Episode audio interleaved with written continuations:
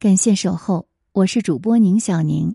今天的节目，我们一起来研究一下《西游记》当中的龙王为什么脾气那么好。文章来源：国家人文历史，作者：北辰。在《西游记》中，有一类神仙，出镜率很高，但地位却有些卑微。他们被孙悟空踹翻了桌子。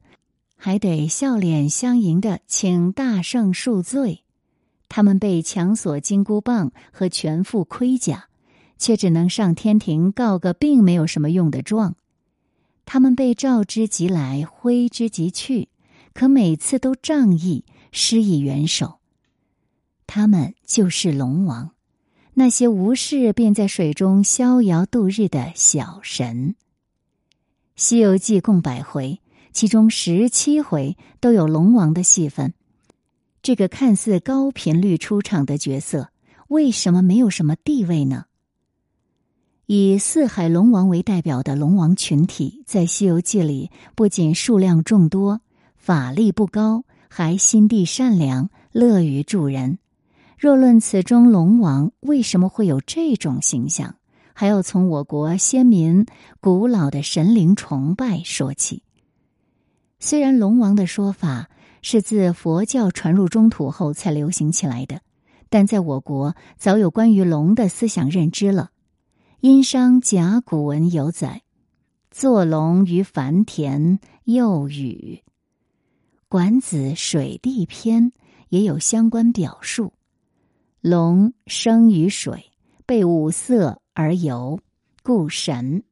欲小则化如残烛。”欲大则藏于天下，欲上则凌于云气，欲下则入于深渊。可以说，在中国本土思想中，龙上天入水治雨之能呢，早已有之。佛教传入中土后，其龙王的表达与我国既有的龙文化发生了融合，形成了人们认知中的龙王。而四海龙王一说的形成，应追溯于古代先民四海观的指引。在我国古代先民的认知体系中，九州之外更有四海，四海观很早就形成了。在这种世界观的指引下，先秦时期的神话世界里出现了掌管四海的四位神灵：东海虞国，西海偃资。南海不停胡鱼，北海鱼强。据史料记载，他们的形象都为人面鸟身。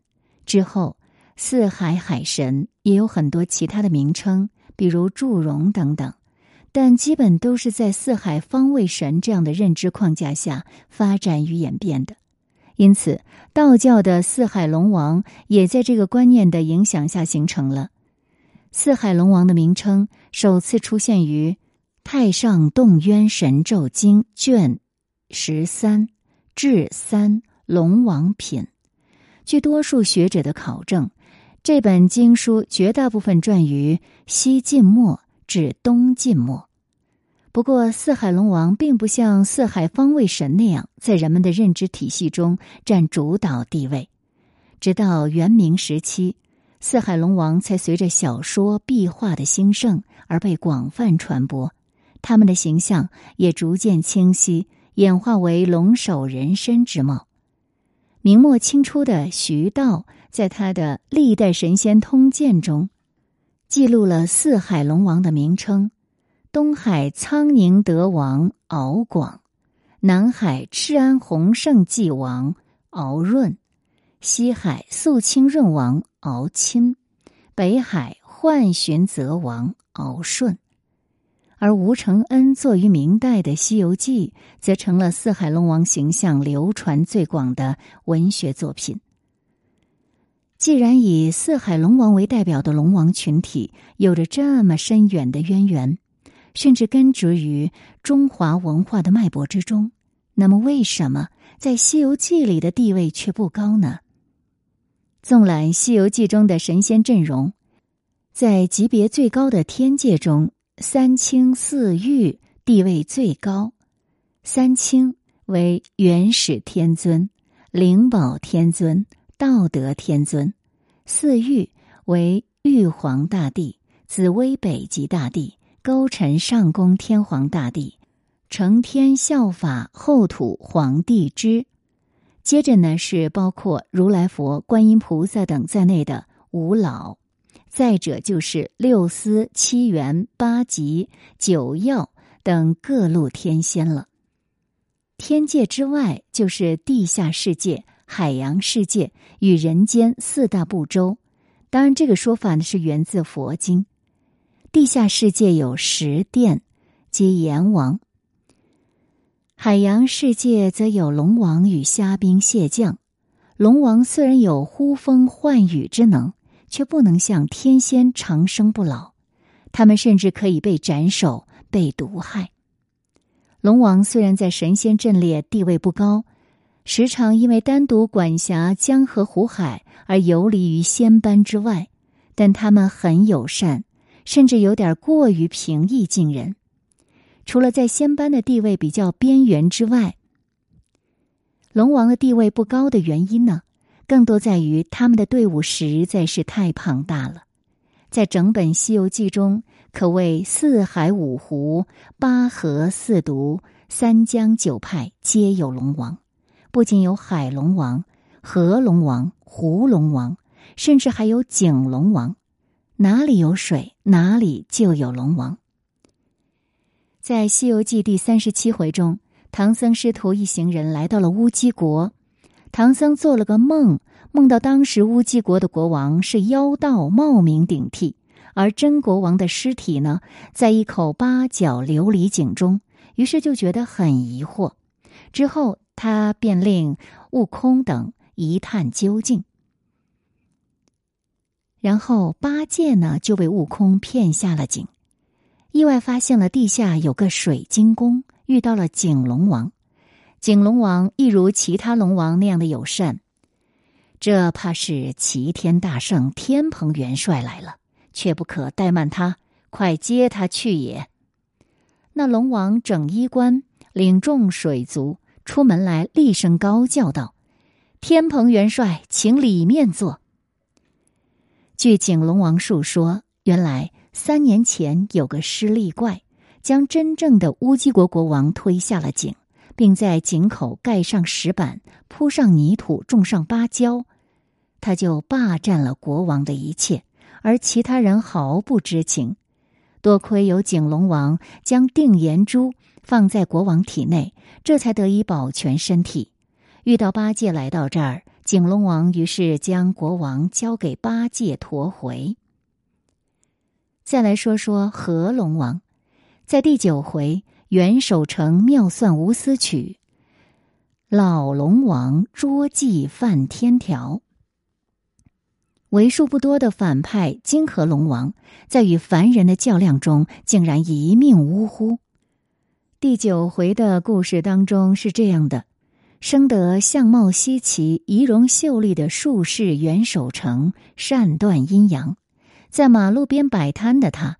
能够准确的算出金河水族的位置，这就触犯了金河龙王的权威。因为他深感愤怒，金河龙王就化作白衣秀士来到袁守诚面前，要求他准确的推算第二天降雨的时间点数，而且还放下狠话：若无雨，若不按时辰数目，我与你实说，定要打坏你的门面，扯碎你的招牌。及时赶出长安，不许在此惑众。就算面对这样的威胁，袁守诚还是泰然自若的算出了点数，应下了挑战。随后，金河龙王在龙宫接到了天庭指定的降雨时间点数，本以为术士必输无疑，却惊觉这点数和天庭所定一模一样。但金河龙王不想输。擅自改了降水的时辰，这触犯天条之举，最终被天庭知晓。在袁守诚的建议下，金河龙王向李世民求助，但最终还是被忠臣魏征斩于梦中。除此之外，就是高频出现的四海龙王了。他们总是乐于助人，往往出现在人最被需要的时刻。比如第四十三回，唐僧师徒路过黑水河，师傅又被妖怪抓走了。这回抓走唐僧的是河中驼龙将，是西海龙王的外甥。孙悟空得知后，就赴西海龙宫兴师问罪了。西海龙王就一如其他龙王般友善的将孙悟空迎进门，解释原委。他不但没有袒护自己的外甥，还派儿子摩昂领兵捉拿驼龙。在花花绿绿的海底世界，经过了一番虾与虾争、蟹与蟹斗、鲸鳌吞赤鲤、边伯起黄肠、沙兹吃青鱼、牡蛎擒称蛤、鳝黄追白鳝、芦荟捉乌昌这样的激烈交战后，驼龙被俘，唐僧、八戒等。终于获救。北海龙王也是这样，唐僧师徒四人辗转至八百里狮驼岭，不幸遇到了青狮、白象和大鹏三魔。这一遭十分艰难，占据了九九八十一难中的四难。骷髅若岭，骸骨如林，人头发会成毡片。人皮肉烂作泥尘，人筋缠在树上，干焦晃亮如银，真个是尸山血海，果然腥臭难闻。东边小妖将活人拿了剐肉，西下泼魔将人类先煮先烹。这番恐怖场景，正是孙悟空进了狮驼洞后的见闻。这三魔王联手抓了师徒四人，烧开了水，摆好了蒸笼，将他们一个个抬进笼内。所幸孙悟空有千万种脱身之法，他留下假身，真身则到半空中默念咒语：“落兰净法界，乾元亨利真。”北海龙王就被他召唤而来。只见云端出现一朵乌云，北海龙王一如其他龙王般。友善的来到孙悟空真身面前，高声跪拜道：“北海小龙敖顺叩头。”那孙悟空什么反应呢？毕竟是危急关头，有求于龙。孙悟空这时候还是相当的客气：“请起，请起，无事不敢相反。今与师傅到此，被毒魔拿住，上铁笼蒸嘞。你去与我护持护持，莫教蒸坏了。”听闻此事，热心小神北海龙王于是变身一阵冷风，吹进锅下灭了火气，师徒四人就获救了。虽然之后除了孙悟空外，其他人又被抓回去，但幸得北海龙王相救，事情才有了转圜的余地。再来说，景龙王、西海龙王和北海龙王等一众龙王。他们平日里扮演着随叫随到的角色，那么东海龙王还不止于此，他甚至为孙悟空提供过一次深度心理咨询服务呢。那是孙悟空刚刚拜唐僧为师不久，因为打死了几个毛贼，被唐僧训斥，于是使性子离唐僧而去。当他把此事说与东海龙王听的时候。龙王就苦口婆心对他做了一番思想工作。此仙乃是黄石公，此子乃是汉室张良。石公坐在夷桥上，忽然失礼于桥下，遂唤张良取来。此子急忙取来，跪献于前。如此三度，张良略无一毫倨傲怠慢之心。石公遂爱他勤谨，夜受天书，着他服汉。后果然运筹帷幄之中，决胜千里之外。太平后弃职归山，从赤松子游，悟成仙道。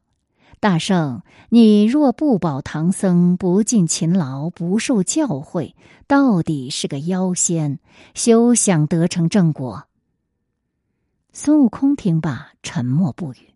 龙王见状，知道他心里有所触动了，于是就再次鼓动：“大圣自当裁处，不可图自在，误了前程。”孙悟空便道：“莫多话，老孙还去保他便了。”驾着筋斗云，孙悟空告别龙王，又返身去找自己师傅了。经此，唐僧才得以在孙悟空的陪伴下继续西天取经。虽然说与其他神仙做绝对比较的时候，龙王们是挺卑微的，不仅没有多大的实权，还屡屡被各方神圣压制。面对求助，也没有什么讨价还价的资本。